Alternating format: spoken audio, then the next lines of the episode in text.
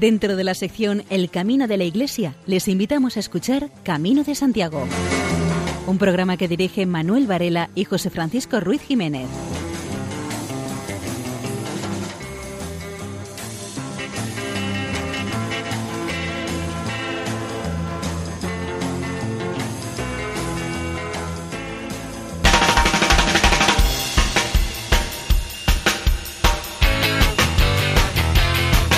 Queridos oyentes, les damos la bienvenida a un nuevo programa del Camino de Santiago y esperamos que sea el colofón de una feliz jornada en estas fechas entrañables que estamos viviendo.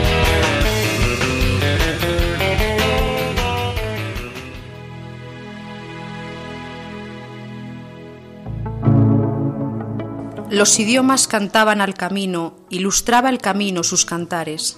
Esta de Roncesvalles a Ontanares, de agua viva se abrió para el destino. Ronco furor de rayos sobrevino, fiero estallar en burgaleses lares. El implacable sol por los lugares dio recidumbre al paso peregrino. Tras León emprendió la dura trepa, y entre arroyuelos del cebrero abajo, se impregnó de verdores sin que sepa en Santiago salir del agasajo, siglos pétreos de gloria, porque quepa canción de amigo en el zurrón que trajo. Tras haber escuchado los poemas de María José López, escuchamos a Manuel Ventojino en el editorial. Buscamos la caricia en la mirada, buscamos la sonrisa, buscamos en los ojos la puerta del corazón y el beso de la luz que nace en el fondo del alma. En el camino siempre buscamos esa mirada, que nos puede ayudar, incluso sin decirnos nada, solo con esa mirada que nos llena de paz, que sabemos que le podemos pedir cualquier cosa, que sabemos que nos va a conceder. Buscamos la sonrisa a veces pícara, que nos abre las puertas, y sobre todo la de nuestros corazones, que nos llega al fondo de nuestro ser. Esa sonrisa que sabemos sale de lo más hondo de nuestros corazones Sabemos que ese beso que recibimos del peregrino nos abre su alma y sobre todo su corazón. Dicen que la mirada es el espejo del alma. Buscamos siempre en la sonrisa que con los ojos nos abre la puerta de sus corazones. De todas esas personas que cada día, a fuerza de sacrificarse por los demás para que puedan ser felices, durante ese recorrido que hemos elegido voluntariamente para conseguir que el camino sea un camino de libertad, amor y de servicio a los demás. Cuando una vez hayamos acabado el camino, con esos objetivos que nos habíamos marcado antes de empezar, que se han completado y muy especialmente en la ayuda a los demás. El camino es una red de senderos, de corazones unidos por un mismo fin, para conseguir que nuestros pensamientos y nuestros pasos discurran sobre esos senderos que nuestros antecesores nos han marcado. El camino de Santiago es una constelación de palabras, lo mismo que la constelación de estrellas, que nos está marcando. La magia del camino podemos ver en la mirada silenciosa de todos los que nos encontramos en él. Es una complicidad de la mirada entre unos y otros, sus gestos, su silencio y también sus palabras, de seguir sus pasos silenciosos en el discurrir por esas sendas de sabiduría, de saber aprender solamente mirando sus gestos y sus palabras, que nos ayudan a salir victoriosos de esa gran aventura, que por mucho que nos cuenten, si no lo hacemos nosotros personalmente, no sabemos lo que es y lo que nos puede ayudar.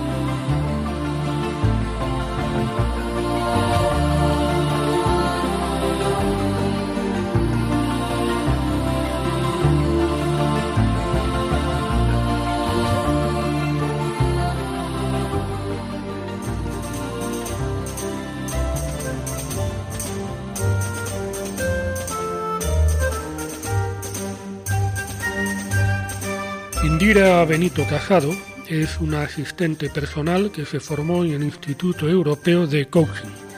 El año pasado hizo el Camino de Santiago en Navidad y escribió lo siguiente.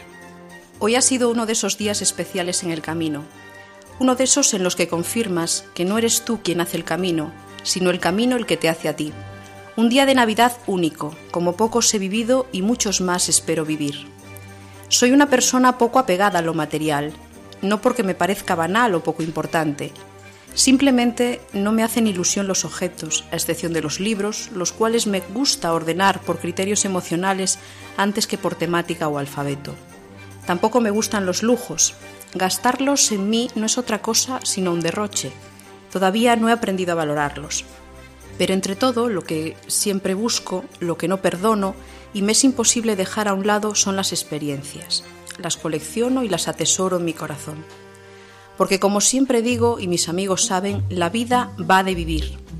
Y nada más que eso. He sido una etapa sencilla de caminar. Cuando creía que esto se había convertido en un curso intensivo de inglés y traductor, ha aparecido un grupo grande de españoles He aprendido algo en claro de una chica, de Claudia, de sus ojos, de su sonrisa y de su gracia gaditana, que existen los momentos amarillos, que son los momentos que se graban en la piel, que se cuelgan de los huesos, esos que hemos vivido hoy, que en el camino siempre pasan, eso veníamos buscando las dos después de un año duro. Ayer otro chico me dijo que había abandonado la carrera de arqueología en otro país para averiguar la forma de poder vivir sin dinero.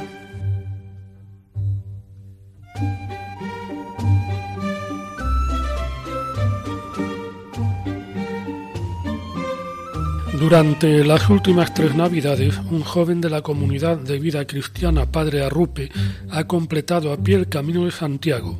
El primer año hizo Roncesvalles Burgos, el segundo Burgos León y para finalizar las Navidades del año pasado hizo el tramo León Santiago de Compostela. Lo que a continuación se va a escuchar es su experiencia tal y como fue recogida en su momento. Voy a pasar todas mis vacaciones de Navidad fuera de casa, con una climatología nada favorable, dadas las fechas del año en que estamos, y además solo. Ayer decía un amigo que tenía mucho mérito por todo eso, pero yo me pregunto, ¿es mérito o locura? Esa pregunta supongo que se irá respondiendo conforme pasen los días y las experiencias se acumulen, pero ahora lo importante es, ¿qué me ha traído hasta aquí? La idea surgió en un viaje a Palacios de la Sierra, mi pueblo, cuando me planteé qué navidades iba a querer disfrutar. Inicialmente me salieron dos alternativas, ambas conocidas. Bilbao. Consistiría en pasarme una semana tirado en el sofá, levantándome tarde y en algunos ratos de lectura. El día 31 de diciembre saldría a potear desde las 17 y tras numerosas cervezas y copas de cava, llegaría a casa contentillo. Momento en el que me daría un ataque de gula como si esa noche y al día siguiente tuviese que coger reservas alimenticias para el resto del año. Y la alternativa consistía en pasarme casi toda la tarde en el bar de mi pueblo bebiendo cerveza, ya que el frío no permite muchas alternativas de ocio en esta época del año. A la vista de que ninguna de las dos opciones me resultaba especialmente sugerente, se me ocurrió otra idea mejor, un viaje diferente, el Camino de Santiago. Esta idea se sustentaba en tres razones. Reflexión. Hace justo un año estuve cuatro días en ejercicios espirituales y la experiencia fue muy positiva, a pesar de que lo reflexionado fue trastocado por el devenir de la vida. Desde entonces mi vida había cambiado, pero sobre todo había pasado por un largo periodo de desolación que aún continúa. Oferta de trabajo, replanteamiento del futuro profesional, cambio de departamento, experiencia fracasada de pareja, insatisfacción laboral, búsqueda de un nuevo espacio vital, ciudad donde vivir y posible emancipación, en definitiva, hay muchas cosas sobre las que reflexionar y esa reflexión me viene también un poco forzada en la revisión y proyecto de vida que vamos a hacer en el grupo de comunidad de vida cristiana Padre Arrupe. ¿Qué mejor momento y qué mejor sitio para reflexionar que el camino? Deporte. Desde el verano he venido haciendo mucho deporte y cuidando mucho mi alimentación. ¿Tiene sentido ahora en dos semanas atiborrarme a comer y beber? Hacer el camino de Santiago durante una semana podía ser una buena excusa para evitar esos excesos. España. Desde hace tiempo me ronda la idea de que cuando deje el trabajo, algo que intuyo va a ocurrir más pronto que tarde, quisiera pasar de cinco a seis meses recorriendo España, conociendo sus tradiciones, percibiendo sus olores, degustando su gastronomía y escuchando sus acentos. En resumen, no solo vivir en España, sino también vivir España. Y el camino me permite ser peregrino, como cantaba Cecilia, por los caminos de España. Mientras muchas familias se juntan para pasar el fin de año, yo me alejo de la mía. Soy egoísta, He pensado solo en mí al planificar este viaje dejando de lado a mi familia. Sin embargo, pienso que a veces hay que irse para echar de menos, hay que marcharse para estar presente.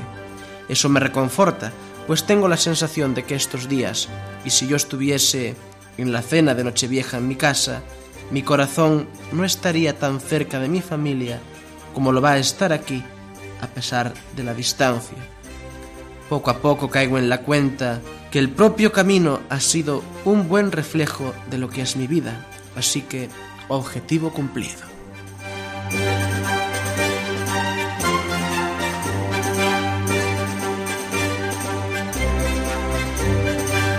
Con capilla, biblioteca y jardín, hace un año abría en el viejo asilo de Santiago de Compostela el nuevo centro de acogida o peregrino.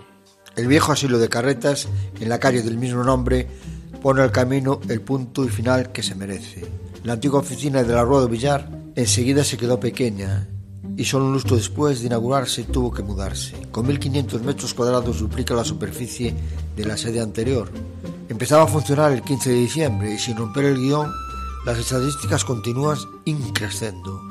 Los 268.652 compostelas que se entregaron desde enero a octubre, más que en la anterior cita jubilar, marcan un nuevo techo en la ruta. Superadas las dificultades de orientación del principio, los peregrinos agradecen el cambio de sede. La reurbanización de la calle Carretas, ahora peatonal, les permite alcanzar la meta con holgura. Al final de la calle se encuentra el edificio en el que se entrega la Compostela. Justo en la entrada, a la izquierda, hay una capilla en la que se ofrece oración con varios idiomas. De este servicio se ocupan las monjas de la congregación Camino Campañones de Irlanda y los jesuitas. Bajo petición previa, los colectivos que así lo deseen pueden celebrar con su propio oficiante. Enfrente se sitúa una sala que se utiliza para entregar la credencial chacobea a los grupos numerosos y evitar el colapso en los 14 puestos del mostrador principal. En temporada baja se cierra, lo mismo sucede con la oficina de servicios portales y de transportes. Tienen en la planta baja del inmueble. Turismo de Galicia cuenta también con un punto de información. Desde Semana Santa hasta octubre, 35 personas repartidas en varios turnos se ocupan de tramitar la documentación de los caminantes que culminan la ruta. Les ayudan los voluntarios.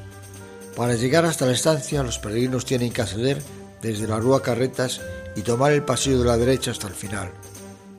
En la planta alta aún quedan obras pendientes. Solo se ha puesto en uso una pequeña biblioteca con material sacobeo, que utiliza tanto el personal del centro como los usuarios. Las visitas a carretas son restringidas y únicamente se permite la entrada al que culmina el camino. Los vecinos de Santiago también pueden recorrer el espacio sin solicitar permiso con antelación. La joya de carretas son los jardines que hay en su parte de atrás, se llega a través de un patio coronado por varios camelios y una fuente de piedra. Han sido muchos los que meses atrás han repuesto fuerzas bajo la sombra de los árboles centenarios. En la zona exterior se sitúa también la consigna y varias máquinas expendedoras de aperitivos. Al fondo hay obras. Los operarios apuran el acondicionamiento del ala del viejo asilo que ocupará Cáritas. Están escuchando Camino de Santiago en Radio María. Una de las personas voluntarias que colabora en el centro de acogida a peregrino es la monja Pirinchi Romero, que después de 45 años en Egipto acaba de regresar a Galicia. Y uno de los peregrinos a los que atendió se llamaba Mohamed. Era musulmán y venía caminando desde Saint-Jean-Pied-de-Port sin pronunciar ni una sola palabra en árabe. 775 kilómetros de desgaste físico y psicológico guardando un silencio casi absoluto. Solo chapurreaba algo de inglés. Al entrar en el Centro Internacional de Acogida o Peregrino, se encontró a Pininchi Romero, una monja de Ferrol que fue capaz de saciar sus ganas de comunicarse. La religiosa recuerda que él quería encontrarse consigo mismo y ver qué le pedía a Dios. Por su parte, Pilinchi, después de 45 años en Egipto, acababa de regresar a Galicia para afrontar la tercera edad en su tierra. Además de árabe, domina el idioma francés y se defiende en italiano e inglés. La Catedral de Santiago respondió a su petición de hacerse voluntaria en la meta jacobea y desde septiembre echa una mano en el edificio de acogida al peregrino. En la base de datos de la Basílica hay una larga lista de 400 personas que de manera altruista quieren colaborar con este centro de acogida y llegan de todo el mundo. En cuanto a peregrinos, solo cinco egipcios recogieron la Compostela el año pasado y en el año anterior, en el 2014, otros dos. Su religión oficial es el Islam. La practican el 85% de los egipcios. Hay una minoría de coptos que saltaron en la actualidad hace unos días por un atentado cometido contra ellos. Pilinchi estuvo en Egipto trabajando como educadora 45 años. Su papel era ayudar a educar a las personas. Dice que ha aprendido un montón de todas estas personas. Para Pilinchi la primavera árabe fue algo maravilloso. Todos juntos se sentían uno. Fue un shock cuando se la apropiaron los hermanos musulmanes. La monja gallega ha dejado huella y dentro de poco regresará a Egipto para recoger una cruz por la labor que ha venido desempeñando. Pili ingresó en la orden en 1961. Después de unos meses en Canadá y Roma, la requirieron para reforzar las escuelas del Sagrado Corazón en Egipto y allí estuvo casi un cuarto de siglo. Con 72 años, ahora tiene uno más, tiene 73, decidió que era el momento de volver. En Egipto no hay posibilidad de recibir cuidados cuando se llega a cierta edad, y ella no quería ser un peso para sus hermanas egipcias. Su congregación solo dispone de dos destinos en Galicia, el Colegio de Placeres, en Pontevedra, y la comunidad con sede en Virse da Cerca, en Santiago. Pilinchi estaba dispuesta a todo. Propuso ayudar a los emigrantes para no perder el idioma árabe o trabajar como voluntaria en el camino. Esto último fue finalmente lo que progresó y desde el pasado septiembre, como decíamos, echa una mano en el Centro Internacional de Acogido Peregrino en Santiago. Superada la fase de formación, ayuda en lo que haga falta. Organiza momentos de oración en la capilla o prepara compostelas para entregárselas a los peregrinos. A diferencia de otros colaboradores, la permanencia de Pilinchi es ilimitada. Según las bases del programa de voluntariado de la catedral, el periodo máximo no pasa de las dos semanas. La iglesia les proporciona alojamiento y para garantizar la rotación no admite más de 10 personas por quincena. Son gente altruista con estudios superiores y manejan varios idiomas. Suelen tener un poder adquisitivo alto y la mayor parte han hecho el camino y les gusta recibir al peregrino en la meta.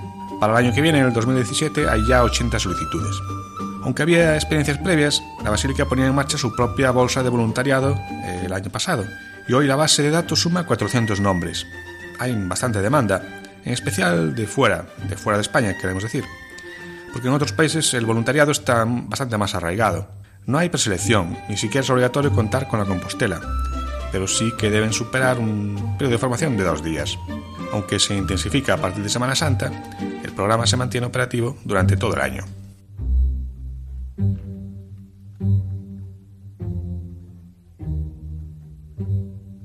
En una conferencia pronunciada hace dos semanas, el arzobispo de Santiago de Compostela, Julián Barrio, reivindicó el espíritu abierto e integrador del camino y una nueva unidad del viejo continente.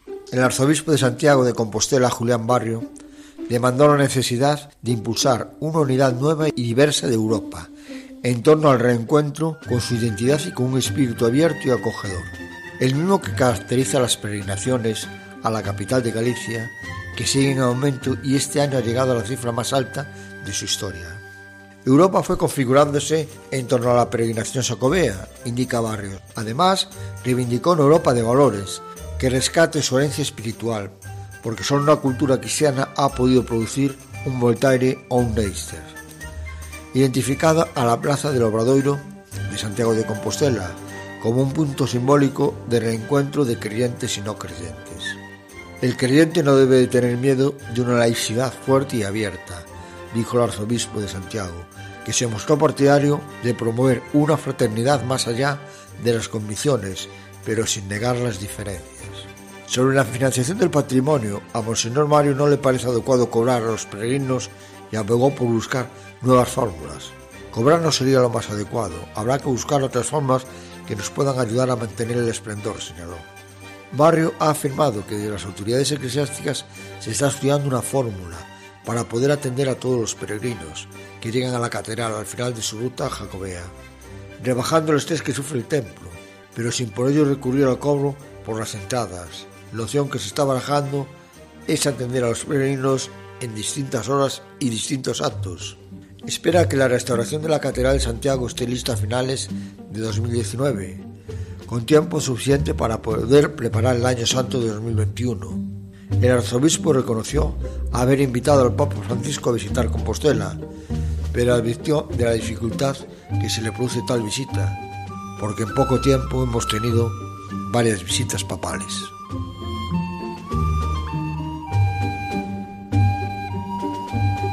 El camino de invierno tendrá su propio matasellos y postal para celebrar su oficialidad. La presentación ha tenido lugar en la oficina de correos de Monforte, donde también se ha inaugurado una exposición sobre sellos dedicados al Camino de Santiago. En el pasado mes de agosto entraba en vigor la ley que convertía al Camino de Invierno en trazado oficial de la ruta jacobea. Una gran noticia que no ha pasado desapercibida tanto para miles de peregrinos e instituciones como para la Asociación de Caminos a Santiago por la Ribeira Sacra. Junto a Correos, la asociación ha impulsado la iniciativa de crear un matasellos especial, además de una postal y un sobre conmemorativos del Camino de Invierno.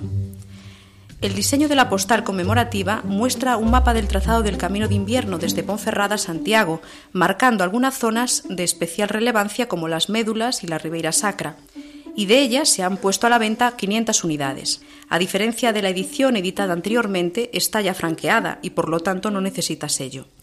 También hay un matasellos conmemorativo. En Monforte se ha inaugurado una exposición de sellos relacionados con el Camino de Santiago, organizada con la colaboración de la Sociedad Filatélica Miño Urense y del Colegio de Sueiro. La banda de música de Zamora estrenó el 17 de julio en la Plaza de la Constitución la pieza Camino de Santiago, escrita por los compositores Miguel Mateos y David Rivas. Camino de Santiago es un poema sinfónico basado en el camino del siglo X. La pieza arranca con una introducción que traslada a los monasterios medievales para luego apostar por una danza con solos de oboe o flauta, a la que se van agregando otros instrumentos. La composición concluye con una muñeira de carácter medieval. El abrazo de las calles de Santiago, la ilusión de saber que apenas quedan unos metros para llegar, los nervios del sueño cumplido. A lo lejos escucha el rumor de la gaita que recibe a los cientos de pies descansados que avanzan en busca del último paso. Y es entonces cuando parece que una inyección de adrenalina hace olvidar el esfuerzo y el dolor. Aquí estoy, Santiago, lo logré. La plaza del Obradoiro se convierte en la casa que acoge a quien ha paseado su alma por el mundo en busca de la meta más gratificante de la vida, es entonces cuando el corazón late en la frecuencia de la felicidad y el espíritu alcanza ese momento mágico en el que se fusionan el instante y la eternidad del camino de la vida, el camino a las estrellas.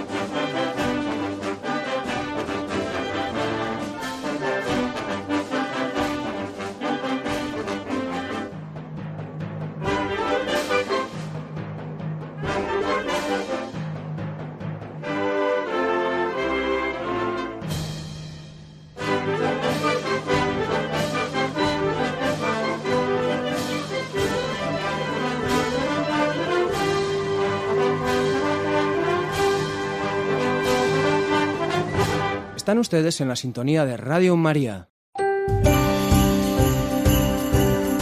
Estamos celebrando que el Hijo Eterno de Dios, encarnado en el seno de María y nacido en un pesebre, se ha hecho nuestro hermano, para llevar a todos los hombres a su auténtica morada, el corazón del Padre. Vayamos pues todos a Belén y ayudemos a los hombres que no conocen a Jesús a encontrar el camino al portal. Es lo que intenta hacer también Radio María, ser como la estrella que guió a los magos hacia el Salvador. Y para ello necesita la colaboración de todos que pedimos especialmente en esta campaña de Navidad. Vuestra oración, compromiso voluntario y donativos. Puedes informarte de cómo colaborar llamando al 902-500-518 o entrando en nuestra página web www.radiomaria.es. Volvamos a casa con Radio María. Que nuestro interés por hacer el camino hasta el corazón del Padre no decaiga y nuestro compromiso por Radio María se prolongue los 12 meses del año.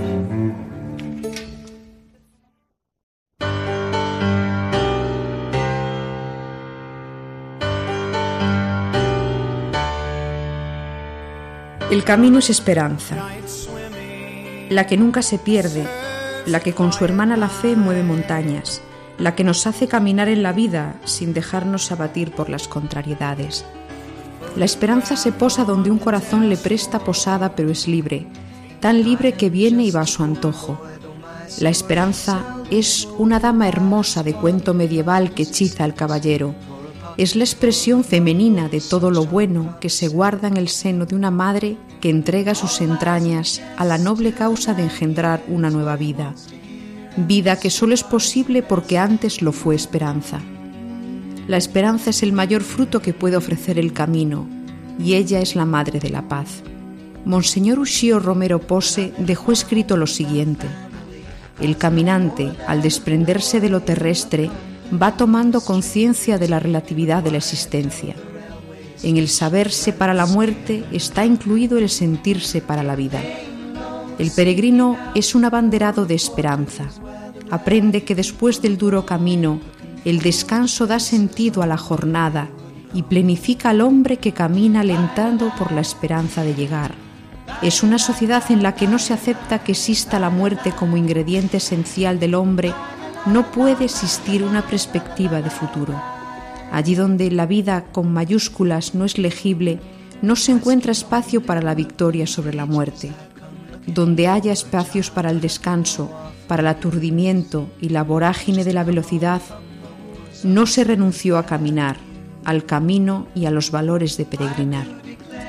La peregrinación por sí misma nos pone en marcha para tomar de nuevo el camino de la salvación por eso, precisamente nos saca del ambiente pesado de una época que cuenta más con el resultado y con la experiencia de lo concreto que con el corazón, con la acogida de una salvación que nos lleva a otro sentido. Por eso, no tendrían que existir barreras para el perdón ni resistencias a la salvación. El hecho de dirigirse hacia la meta de la peregrinación aviva la esperanza de una realidad diferente a la vida corriente. Así, las gracias de la salvación que se ofrece y de la redención gratuita establecen las relaciones de comunión entre los cristianos. Se crea una sociedad diferente en la que el enfermo, el discapacitado, el anciano, el que carece de cultura o de dinero, recuperan una dignidad y una fraternidad, tanto en la mutua atención a las necesidades del otro como en la comunión con el misterio celebrado el hecho de reconocerse débil o hasta pecador, en una fraternidad bautismal, de saberse que se te recibe el perdón y la acogida, todos juntos, permite superar las fronteras de los perjuicios de nuestras sociedades del poder y del éxito social. Estamos reunidos en la marcha y en la contemplación, estableciendo relaciones de reconciliación y de caridad segundo el Espíritu de Dios. Como dice Benedicto XVI, al subrayar el carácter social del sacramento de la Eucaristía. La comunión me hace salir de mí misma para ir hacia Dios y por tanto también hacia la unidad con todos los cristianos. Nos hacemos un cuerpo, aunudados a una única existencia. el Dios encarnado nos atrae a todos hacia Él. Donde el mal parece imperdonable, la peregrinación abre el camino de una imprevisible esperanza. El camino es un espacio de compasión. La cadena de oraciones que se perpetúa en él manifiesta esta esperanza de librarse del mal e incluso de recuperar la inocencia de la fe infantil. Los santos que veneramos fueron frágiles y débiles, niños o pecadores, y los conquistó el poder de Dios. La compasión de Dios nos hace recuperar la inocencia y la disponibilidad al Espíritu, pues hace surgir en nosotros la confianza en ese rostro de bondad que nos espera. Y la parábola muestra como el padre del hijo pródigo se preocupa por devolverle su aspecto y su lugar de hijo por encima de sus errores.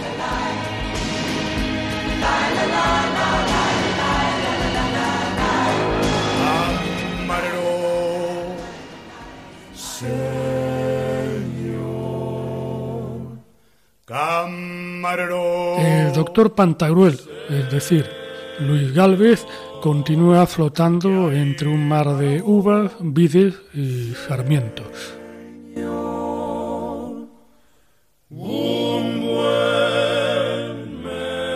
Y para terminar con el andar culinario por la provincia de Burgos, el libro de María Zarzalejos nos remite al vino típico burgalés. Aunque el cultivo del vino en Castilla y León se remonta varios siglos atrás, fue en la Edad Media cuando resurgió, gracias al Camino de Santiago y al asentamiento de los monjes cistercienses, benedictinos y a la Orden de Cluny. Parece que la vid y el vino han sido protegidos y aceptados por el mundo cristiano, como demuestra la existencia de tallas y culturas en lugares religiosos con alusiones claras al mundo del vino. En Quintanilla de las Viñas, Burgos, hay un friso visigótico que representa un conjunto seriado de hojas de vid y racimos de uva y que se considera la primera representación del vino en Europa. En unos capiteles de Santo Domingo de Silos y en la colegiata y bóveda del Panteón de los Reyes de San Isidoro, en León, figura San Marcos como copero y camarero, ya que según la tradición, este santo fue el encargado de servir el vino en la última cena. Abunda en la provincia de Burgos la denominación de origen Ribera de Duero. Sus viñedos se encuentran repartidos entre las provincias de Burgos, Valladolid, Segovia y Soria, pero es precisamente en Burgos donde se encuentra la mayor extensión de viñedos, aunque curiosamente la elaboración del vino se concentra de forma mayoritaria en bodegas vallisoletanas. Precisamente en Balbuena de Duero, Valladolid, se encuentra una de las bodegas más antiguas de España y con más prestigio, Vega Sicilia, fundada en 1864. La denominación de origen Ribera de Duero es una de las más interesantes de España en cuanto a elaboración de vinos, que año tras año siguen incrementando su comercialización sin perder calidad. Hablando de uvas blancas, la variedad más utilizada es la albillo. Los vinos rosados, de color piel de cebolla, son afrutados y sabrosos, aunque a veces resultan algo alcohólicos y pesados. Finalmente, los vinos tintos utilizan variedades tinta del país, tempranilla, que es la uva mayoritaria, garnacha tinta, cabernet sauvignon, malbec y merlot.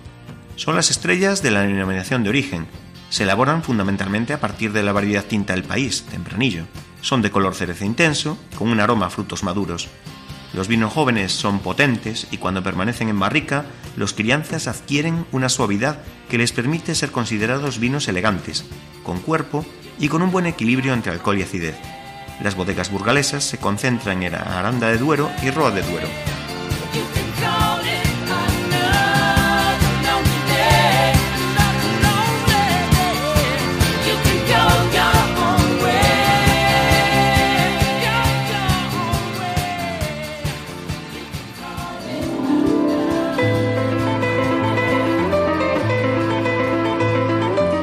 La recomendación literaria de esta semana es del autor Henry Bichenot, que fue un escritor de la Legión Francesa de la Borgoña, nacido en 1912 en Dijon y fallecido en el 85 en la misma ciudad. Trabajó además como pintor y escultor. Educado en la sencillez de una vida en el campo, con sus dos abuelas, transmitió en sus obras el interés por el local y la vida campesina.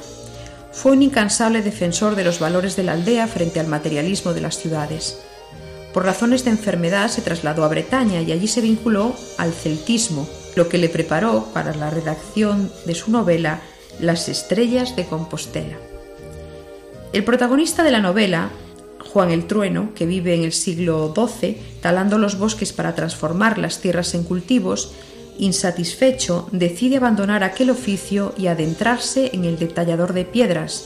De esta manera recorre el camino de Santiago entre penalidades y sufrimientos, aunque esta es la excusa para que el escritor pueda mostrar la influencia que tienen los celtas en el arte románico y el arte gótico, que se prolonga a lo largo de toda la ruta jacobea.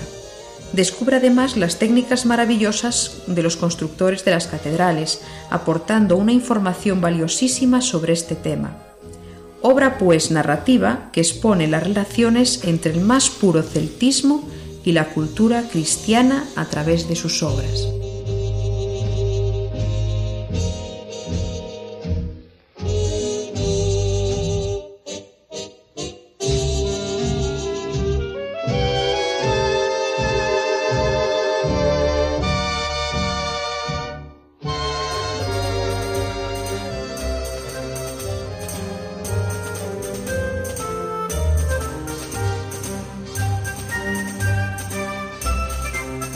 Junta de Galicia reconoce la labor de la agrupación, cuyo presidente, Jesús Aguirre, reconoce que ha sido un año récord en presencia peregrina en la capital burgalesa. La Junta de Galicia ha premiado a la Asociación de Amigos del Camino de Santiago de Burgos, reconociéndola como Mejor Asociación Jacobea 2016. La Asociación Burgalesa recibió en tierras gallegas el primer premio Camino de Santiago 2016 en la categoría de asociaciones, iniciando de tan buen modo los actos de una asociación que en 2017 cumple ya 30 años de vida. El presidente de la Asociación de Amigos del Camino de Santiago, Jesús Aguirre, entiende que el premio es un acicate para una asociación sin ánimo de lucro. Desde hace tres décadas vela por el buen mantenimiento de la ruta compostelana y por la prestación de ayuda a quienes desde distintos rincones del planeta deciden marchar hacia Santiago. Están verdaderamente contentos porque se reconoce el trabajo y el esfuerzo de una asociación que solo mira por el bien del camino y de sus caminantes. La Asociación Castellano y Leonesa recibe un importante premio que consta de cuatro categorías.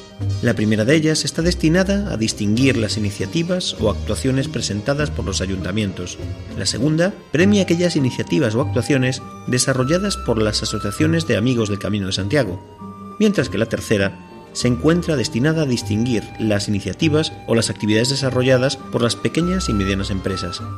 La cuarta y última reconoce aquellas actividades de carácter académico, investigador o educativo, con dos modalidades a su vez, trabajos de investigación y estudio del Camino de Santiago y de la peregrinación o cultura jacobea, o del patrimonio cultural ligado al Camino de Santiago. Debemos de ver el premio como un acicate, destacó Aguirre, presidente de una asociación compuesta por amigos y defensores del camino, que miran por la promoción, conservación y defensa del Camino de Santiago en la ciudad y la provincia. Una labor a la que se suma desde hace años la labor del hospitalero, ejercida desde el albergue de los Cubos, el más extenso de la urbe, que gestiona la asociación mediante un convenio firmado con el Ayuntamiento de Burgos.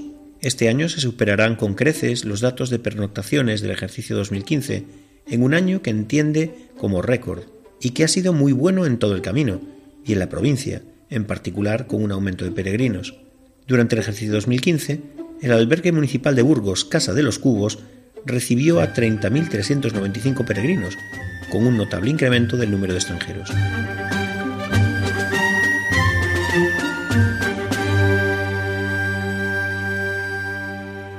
De cara a su 30 aniversario, en 2017, la Asociación Burgalesa de Amigos del Camino de Santiago aboga por el desarrollo de actividades culturales para implicar a la sociedad.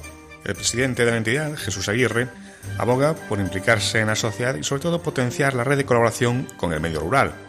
En este sentido, y con el fin de darse a conocer, aún más si cabe, apenas necesitan carta de presentación en la provincia, uno de los pilares del aniversario será la puesta en marcha de actividades culturales en los pueblos y la capital, haciendo especial hincapié en institutos y colegios.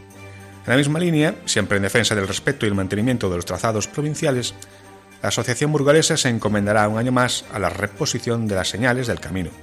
También trabajarán para aumentar la accesibilidad.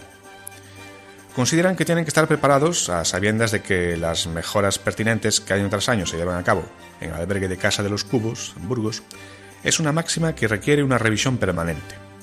lo mismo que la colaboración con entidades que trabajan con discapacitados.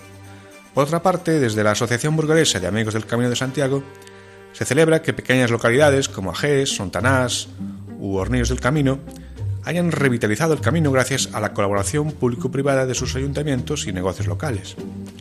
Así, al igual que en el resto de la comunidad, cualquier iniciativa en esta línea permite frenar el problema de la emigración en Castilla y León, mientras se consigue, poco a poco, ir fijando población. La filosofía es siempre en positivo, en lo relativo a las actuaciones de la Administración que afectan al Camino de Santiago, mirando de reojo a las obras de la autopista A12 entre Ibeas de Juarros y Burgos. Se confía en que el Ministerio de Fomento respete el trazado o que por lo menos se minimice el impacto ambiental visual. A la espera de ver cuál va a ser la variante, también se está pendiente de Atapuerca y el Parque Tecnológico, y extiende la esperanza en que las intervenciones previstas afecten lo mínimo al trazado. Con permiso de la capital, Burgos, principal referente del camino francés, el presidente de la asociación, Jesús Aguirre, destaca otros dos puntos fuertes situados en el medio rural. Ahí está Belorado, que por méritos propios se ha convertido en parada obligatoria. Y también eh, Castro Jeriz, un lugar emblemático con muchos atractivos. Tampoco se olvida eh, Aguirre de otras rutas mucho más minoritarias en cuanto a tránsito, como la vía de Bayona. Sería interesante que se potenciase, lo cual no resta mérito al trabajo que hacen las asociaciones de Miranda de Ebro y Bibliesca. A este respecto, sería deseable que esta ruta consiga algún día la declaración de Patrimonio Mundial en tierras burgalesas, eh, al igual que su trazado vasco y riojano.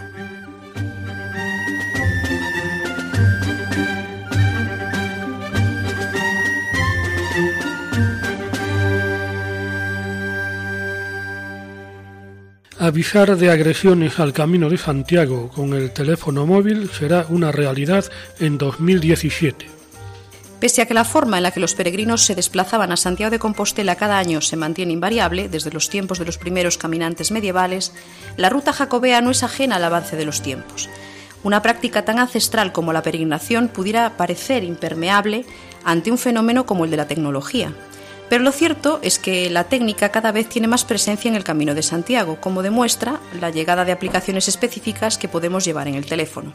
El peregrino ya está acostumbrado a consultar toda la información sobre el Camino de Santiago desde el móvil, gracias a herramientas como las aplicaciones. En el año 2017 también será posible comprometerse con su preservación como patrimonio histórico y cultural, la aplicación móvil Atenta.2 es una iniciativa del Comité de Expertos de la Asociación de Amigos del Camino de Santiago de Astorga, enfocada en que los propios peregrinos puedan dar su testimonio con información, vídeos e imágenes de los atentados que sufre la ruta jacobea. Gracias a un itinerario geolocalizado de la ruta, se podrá enviar información al instante sobre cualquier problema apreciado en el Camino de Santiago. Por ejemplo, alteraciones sospechosas de la ruta, destrozos del patrimonio, falta de mantenimiento por parte de las instituciones públicas o vandalismo.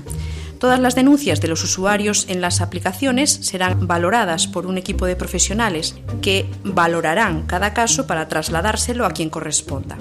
La aplicación también ofrece un servicio de socorro para peregrinos lesionados que necesiten asistencia.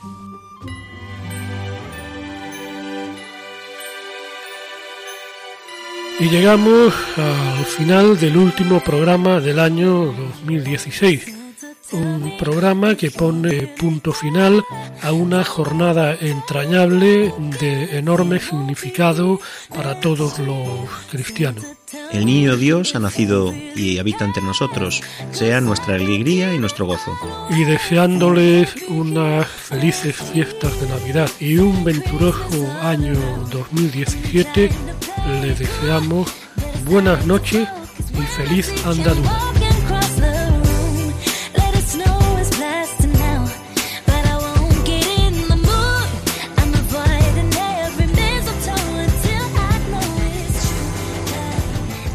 En Radio María Camino de Santiago, dirigido por Manuel Varela y José Francisco Ruiz Jiménez.